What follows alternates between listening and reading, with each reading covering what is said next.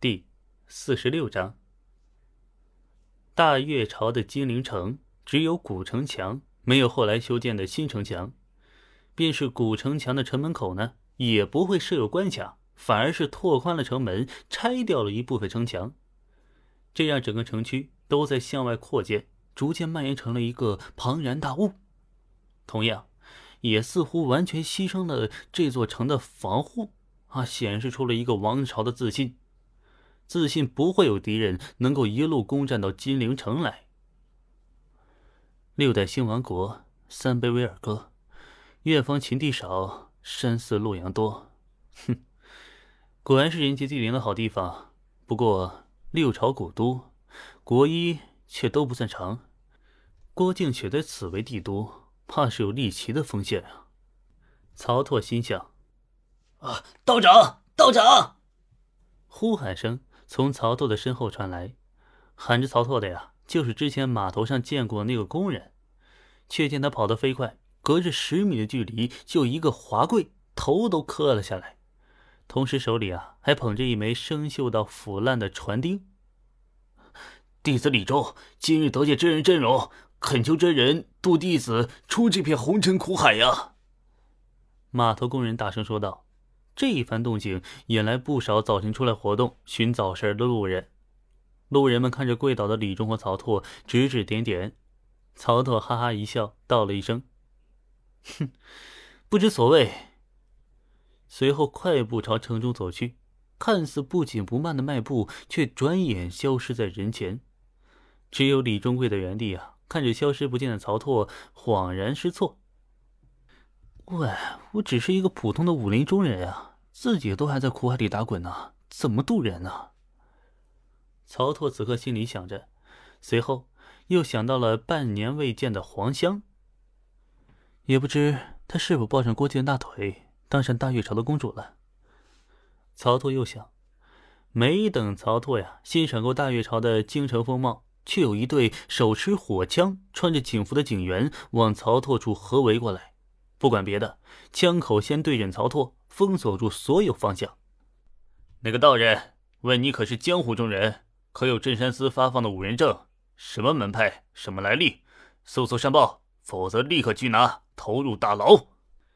啊！贫道张三丰，武当山上清修，今入金陵，前来访友。曹拓做了个接礼道。一名警员拿出一本小册子，随后翻了翻，随后脸色大变。冰火指张三丰。敢和皇后抢人，开枪！开枪！话音一落，十来把枪同时朝着张三丰开火。这警员口中的皇后啊，当然是黄蓉了。虽然官方层面从未公开承认黄蓉是皇后，但是当朝太子郭普鲁呢，是黄蓉所出啊。大越武帝又并无其他后宫女眷，如此一来，哪怕黄蓉依旧流落于江湖，她的地位也是不可动摇的。至少在普通人眼里是这样，没错。啪啪啪，枪声四起。曹拓站在原地，金光啊，自然流淌全身，无形的屏障将子弹尽数拦下。任由这些警员们如何射击，曹拓都只是简单前行，然后走到他们身边，轻轻的拿过他们手上的碎发枪，然后掰断。贫道只是来访友，又不曾作奸犯科。诸位何必这样大动干戈呢？曹操将枪全部掰断后啊，吐出一口无形剑气，悬于其中领头之人的脖子处，轻声细语，面目和善的说道：“一缕汗珠从那人的脸上垮下来，距离无形剑气还有一寸距离，便被自然蒸发。原本渐渐热闹的街市上，此时鸦雀无声。金陵城的百姓们还是见多识广的。”他们都快速的退到了左右的商铺中，然后撬开门板，悄悄的继续看热闹。呃，道道长远道而来，我等夹道欢迎，不胜荣幸，不胜荣幸。被迫面露友好的警员别扭的昂着脖子，说话的方式呀，有种高卢雄鸡般的桀骜不驯。曹拓很满意他们的态度，随后顺手连弹，众警员只感觉某处一麻，随后啊。便不再有多余的感觉了。放宽心，贫道只是顺手点了他们的死穴，并没有做什么多余的事情。曹拓说谎道：“他当然没有点死穴了啊，不过就碰了一下警员们的麻穴，吓唬一下他们。”众警员笑得像哭，口水不自觉的从眼眶里涌出来，显得十分激动，万分的热情。道道道道道道长，警员们已经没有勇气再继续说话了，但是曹操等的人却来了。以你现在的身份地位。和这些人较真儿，有点失了身份吧？显得有些异样、干燥，甚至是古怪的声音从街角传来。一名头戴斗笠、穿着白衣、显得身姿玲珑却看不清长相的女子，推着一架轮椅走了出来。轮椅上坐着的呀，是一个身形消瘦、面色苍白的男子。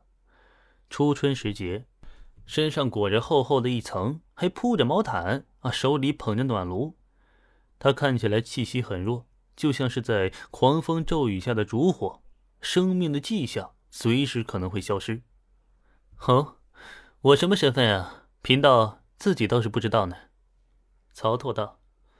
轮椅上的男子喘了几口气儿，然后抽搐了一下身体，从其腹部发出了声音：“大越国师，大门领袖，当朝一品，道长以为如何？”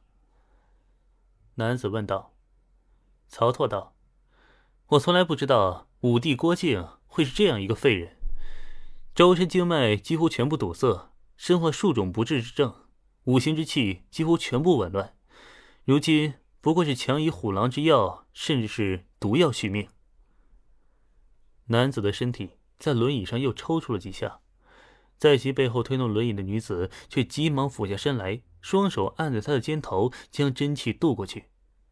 饮喝止渴，你的内力精纯，且性质偏阴柔，有冻结人体内五病三灾的功效。